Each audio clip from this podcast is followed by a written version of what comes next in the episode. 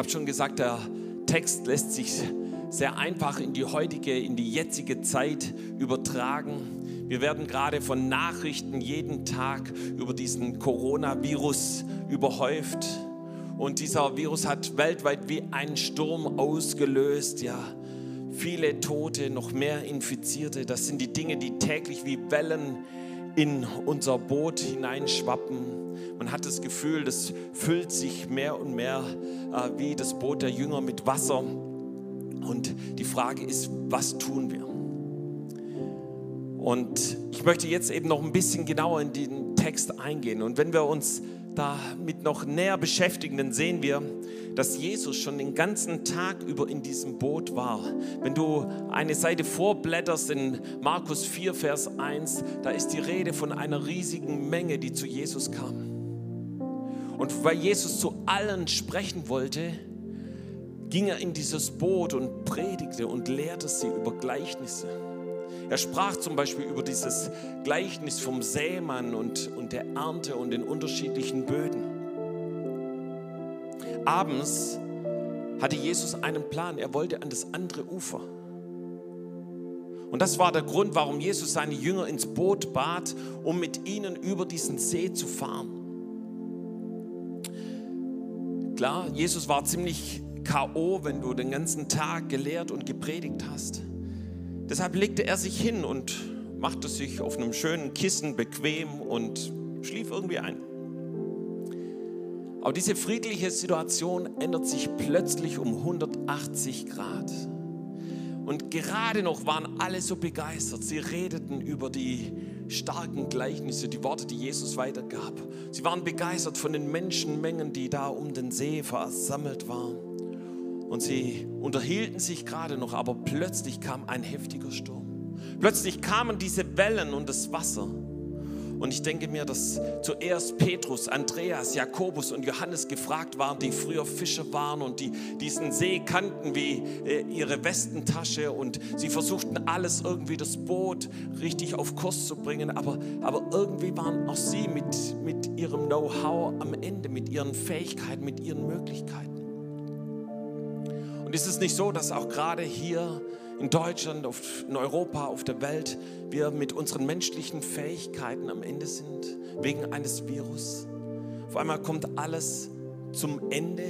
Ja. Sport, Bundesliga, sogar die EM fällt aus, Kultur, ja, Theater, Kinos schließen. Die Wirtschaft hier, die Bänder werden runtergefahren von Porsche, von Daimler, von VW. Aber es geht noch weiter, auch viele Vorstellungen bröckeln zusammen. Erst vor kurzem habe ich mit jemandem gesprochen, da sagte die Kollegin, irgendwie geprägt vom Humanismus, ja, da gibt es das Gute in dem Menschen. Und sie sagte, wie kann es sein, dass wenn da so viel Gutes in uns ist, dass die so egoistisch einkaufen und Hamsterkäufe machen und auf einmal zerfallen Dinge und Vorstellungen in unserer Gesellschaft. In dem Boot, von dem hier die Rede ist, im Wort Gottes, breitet sich etwas aus. Und es breitet sich auch gerade weltweit aus. Angst. Die Angst vor dem Tod, die Angst vor der Zukunft, die Angst, was passiert mit meiner Familie, wie wird es beruflich weitergehen, wie wird es mit meiner Existenz weitergehen, was passiert in den nächsten Monaten. Ich bin so dankbar, dass die Jünger hier im Wort Gottes sich an die richtige Adresse wenden und die richtige Adresse, und das möchte ich dir sagen, das ist Jesus. Es war damals Jesus und es ist heute immer noch Jesus. Sie wenden sich nicht an Jesus, weil er der Zimmermann ist, sondern sie wenden sich an Jesus, weil er der Sohn Gottes ist. Weil er der ist, der Wunder tut. Weil, der ist, er, weil er der ist, der befreit und der neues Leben gibt. Interessant ist, dass Jesus hier schläft. Und sie müssen ihn erstmal aufwecken. Und ich weiß nicht, vielleicht gibt es sogar manche, die sich gerade fragen, sag mal, schläft der lebendige Gott, dass so viel Unheil auf dieser Erde passiert? Und diese Gedanken, die hatten auch schon ein paar andere in der Bibel und sie fingen an, sich so an Gott zu wenden. David zum Beispiel. In Psalm 35, Vers 23 spricht er, wache auf und werde wach, mir Recht zu schaffen und meine Sache zu führen, mein Gott und Herr. Genauso auch die Söhne Korach in Psalm 44, Vers 24. Wache auf, Herr, warum schläfst du? Werde wach, verstoß uns nicht für immer. Und ich glaube, dass sie genauso in schwierigen Situationen waren, wo sie, wo sie nicht weiter wussten, wo sie gedacht haben, was, was ist mit dem lebendigen Gott los? Aber ich bin hundertprozentig überzeugt, dass Jesus in Kontrolle war und auch heute ist. Es war nicht das Problem, dass er im Boot schlief. Es war auch nicht das, das größte Problem, dieser Sturm, die Wellen und das Wasser. Nein, da gab es etwas anderes, ein viel tragischeres Problem. Und es war die Gebetslosigkeit und der Unglaube der Jünger. Und ich möchte eins nochmal klarstellen. Die Bibel, das Wort Gottes sagt ganz, ganz eindeutig in Psalm 121, Vers 4. Siehe, der Hüter Israels, er schläft und schlummert nicht. Und ich möchte sagen, Jesus ist wach, Gott ist wach. Er wartet auf dich. Er wartet, dass du zu ihm kommst, genauso wie die Jünger zu Jesus gekommen sind. Und dann in einem Moment steht Jesus auf. Und bei ihm ist eine komplett andere Situation wie bei den Jüngern. Da ist kein Fünkchen von Angst und Unglaube. Nein, in seinen Augen, da ist Kraft, da ist Liebe, da ist Entschlossenheit. Er erhebt seine Stimme, er bedroht den Wind und spricht zu dem Meer, schweig und sei still. Und das Wunder, das geschieht plötzlich. Auf einmal legt sich der Wind und wir lesen von einer außerordentlichen Stille war auf diesem See. In der Wortbedeutung heißt es, dass es absolut windstill war. Kennst du solche Situationen an einem See, wo das Wasser völlig flach ist? Keine Wellen, weil kein Wind darüber geht, nichts mehr ist aufgewühlt, alles ist zur Ruhe gekommen.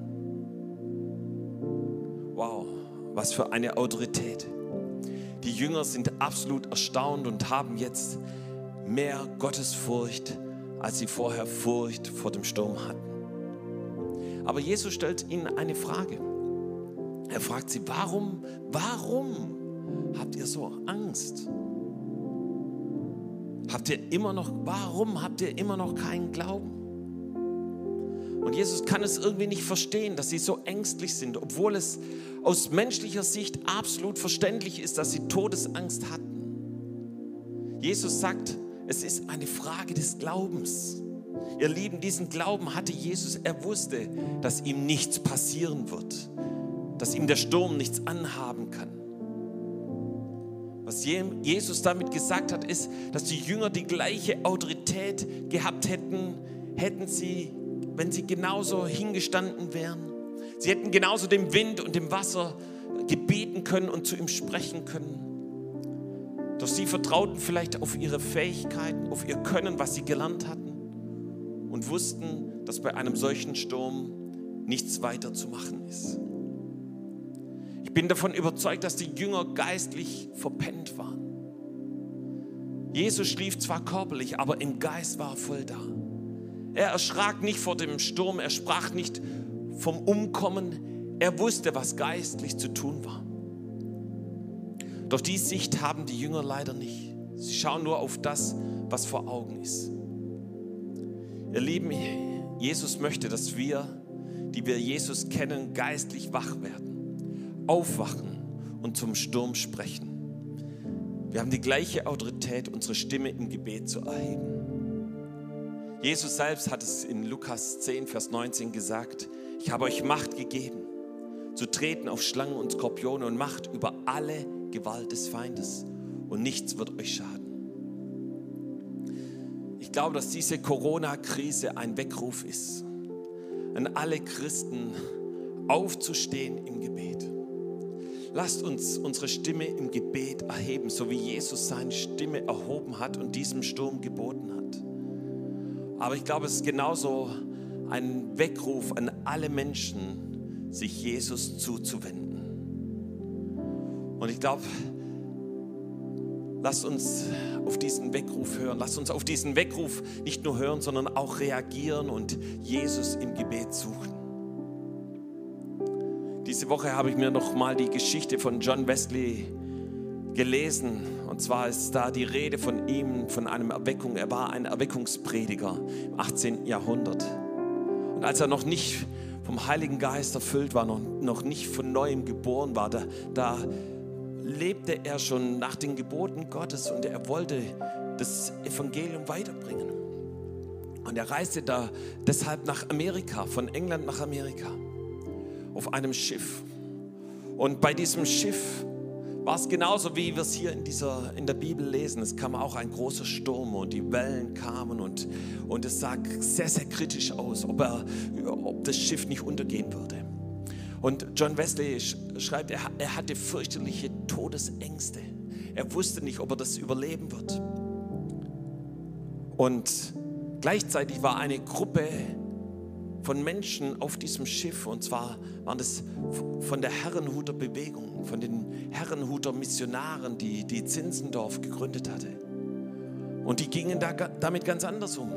Die waren auf diesem Schiff und sie beteten Jesus an. Sie waren glücklich, sie lachten und sie, sie beteten Gott an. Und als der Sturm sich wieder beruhigt hatte, ging John Wesley auf sie zu und hat gefragt, was ist mit euch los? Warum habt ihr keine Angst? Warum fürchtet ihr euch nicht? Und sie sagt, nee, wir haben keine Angst, weil wir haben unser Leben schon niedergelegt vor Jesus. Wir haben ihm alles gegeben.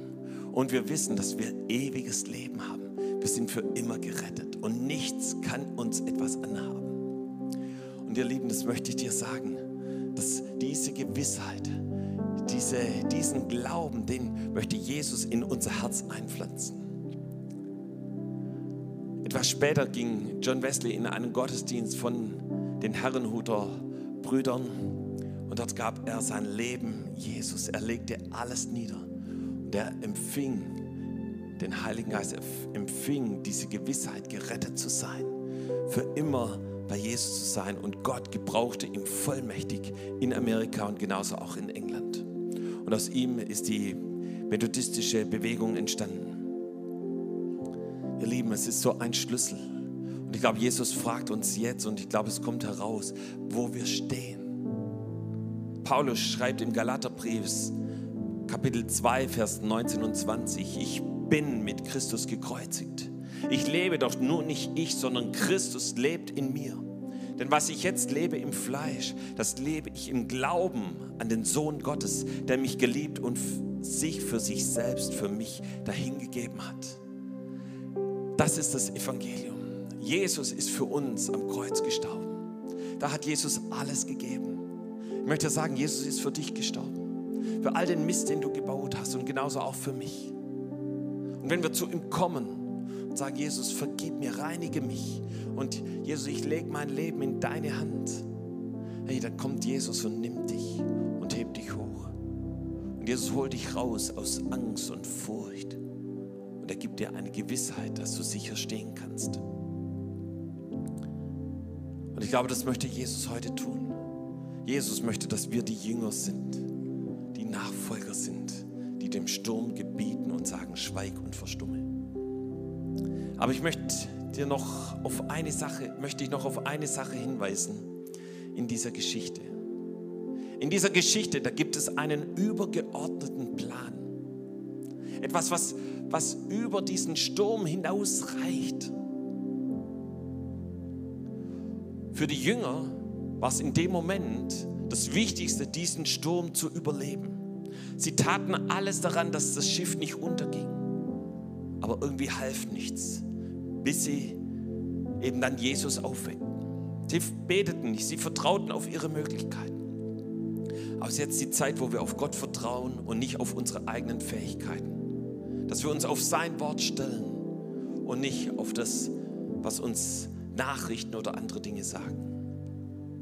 Was war dieser übergeordnete Plan? So, wir lesen ganz am Anfang im Vers 35 und am Abend desselben Tages sprach er zu ihnen, lasst uns hinüberfahren. Ja, wir wollen ans andere Ufer gehen. Ja, was war über dem, das, was stand über dem, den Sturm zu überleben? Da stand das Ziel, am anderen Ufer anzukommen. Und dieses Ziel verfolgte Jesus. Jesus wollte an dem anderen Ufer sein. Und dieses Wort, das Jesus dann sagt, sei still oder in anderen Übersetzungen verstumme, bedeutet jemanden zum Schweigen zu bringen oder sogar jemanden einen Maulkorb anzulegen. Und wenn man es ganz genau nimmt, ist es, im, ist es so ein, ein, ein, ein Wort, was man im Slang gebraucht. Und äh, ich möchte jetzt schon im Vorfeld sagen, dass ich das aus einem Bibelprogramm habe, ja, weil sonst würde ich das ja wahrscheinlich so in der Predigt nicht erwähnen. Ja.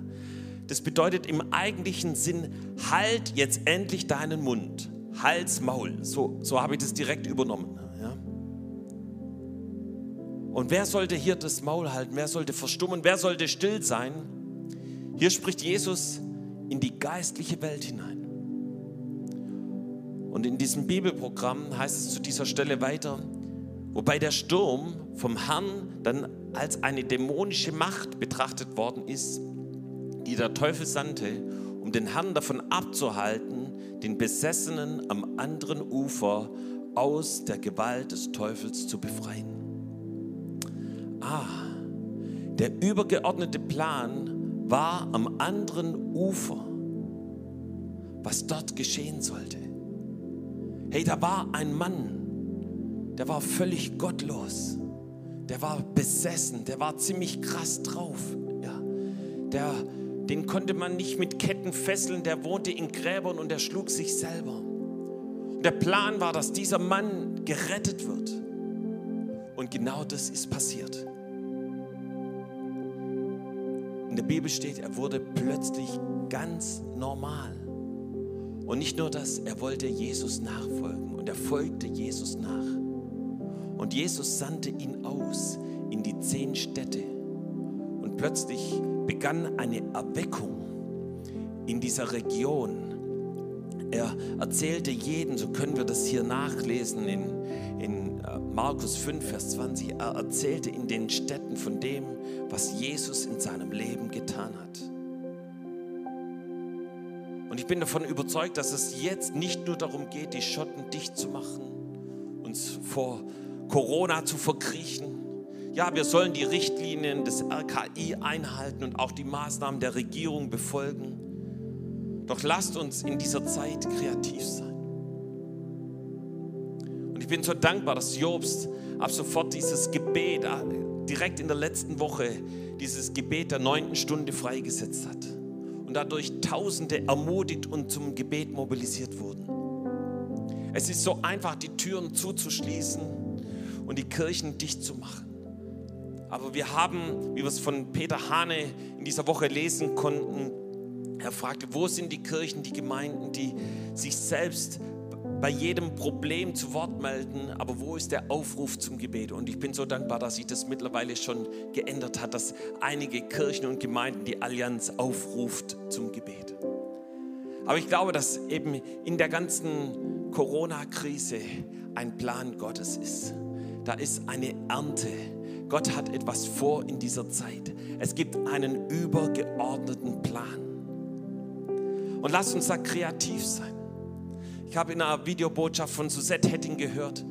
Sie hat Blumen gekauft und sie hat an jede Blume eine Karte mit einem ermutigen Vers geschrieben. Und sie hat diese Blumen an jeder Haustür in ihrem Mehrfamilienhaus vor die Tür gelegt, um so das Wort Gottes weiterzugeben, zu ermutigen, freizusetzen. So gestern hatten wir Hauskirchen Gottesdienst in unserer Gemeinde in Taifingen. Natürlich waren wir nicht vor Ort in Taifingen. Haben auch einen Online-Gottesdienst gemacht und darauf umgestellt und es vorbereitet. Als ich gestern Vormittag im Gebet war, erinnerte ich mich an die Kinder, die in, so in den letzten Jahren zu uns, zur Gemeinde zugestoßen sind. Wir haben nur zwei Kinder aus der Gemeinde, aber oft sind es sechs bis acht Kinder im Kindergottesdienst weil sie einfach ihre Freunde, ihre Bekannten, die davor Jesus nicht kannten und dann eben Jesus kennengelernt haben, waren immer in unseren Gottesdiensten dabei. Und ich habe gedacht, ey, wir können nicht nur einen Gottesdienst für uns Erwachsenen machen, sondern wir müssten einen zweiten Gottesdienst freisetzen für unsere Kinder. Und so waren wir eben in einem Online-Gottesdienst als Erwachsene. Und parallel fand ein Online-Gottesdienst für die Kinder. Und sie haben auch die Gemeinde Kinder und eben die Kinder, die noch nicht so eng an der Gemeinde angegliedert sind, mit zugeschaltet und sie hatten so viel Spaß zusammen, haben zusammen gespielt, sie haben zusammen das Wort Gottes gehört, zusammen gebetet und Gott kennengelernt. Ja. Hey, es ist die Zeit jetzt. Ähm, zusammenzukommen. Natürlich nicht, dass wir uns irgendwo treffen, aber es gibt so viele Möglichkeiten mit Handy, mit Videokonferenzsystemen, mit WhatsApp und mit noch viel, viel mehr, dass wir Zeugnis geben. Lasst uns die Gelegenheiten nutzen. Letzte Woche, nee, gestern war es, ja war ich hier bei diesem Bible Talk und auch da wurden Tipps weitergegeben, was wir tun können, um andere Menschen zu dienen. Und plötzlich kam mir ein Bekannter in den Sinn, schon eine Weile keinen Kontakt mehr. Aber ich erinnerte mich, er ist ein, hatte eine Pizzeria und ich wusste, die, die Gaststätten sind jetzt geschlossen und ich rief ihn an und fragte, hey, wie geht's dir? Und er sagte, ja, er kann jetzt nur noch so einen Pizzaservice anbieten und hat nur zwei Pizzas verkauft und zwei äh, Nudelgerichte. Und das ist in der Krise. Und ich habe zu ihm gesagt, sollen wir zusammen beten? Darf ich für dich beten? Und so konnte ich ihn ermutigen, konnte für ihn beten. Ich gab ihm weiter, er lies jeden Tag Psalm 91, lies Psalm 23.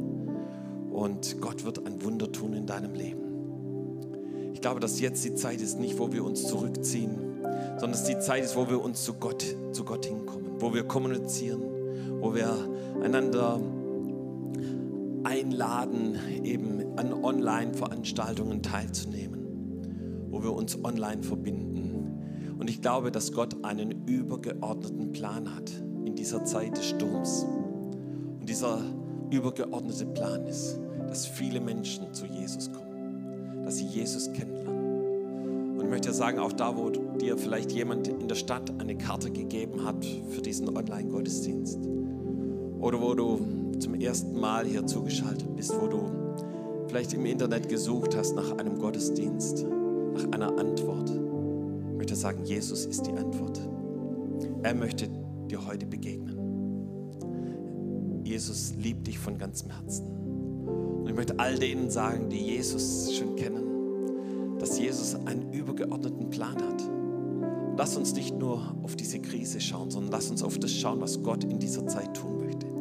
Ich glaube, es ist eine Zeit von großen Wundern, eine Zeit, wo Gott übernatürlich eingreift und wo Gott dich ins Gebet ruft. Ich glaube, dass die kreativsten Ideen im Gebet geboren werden.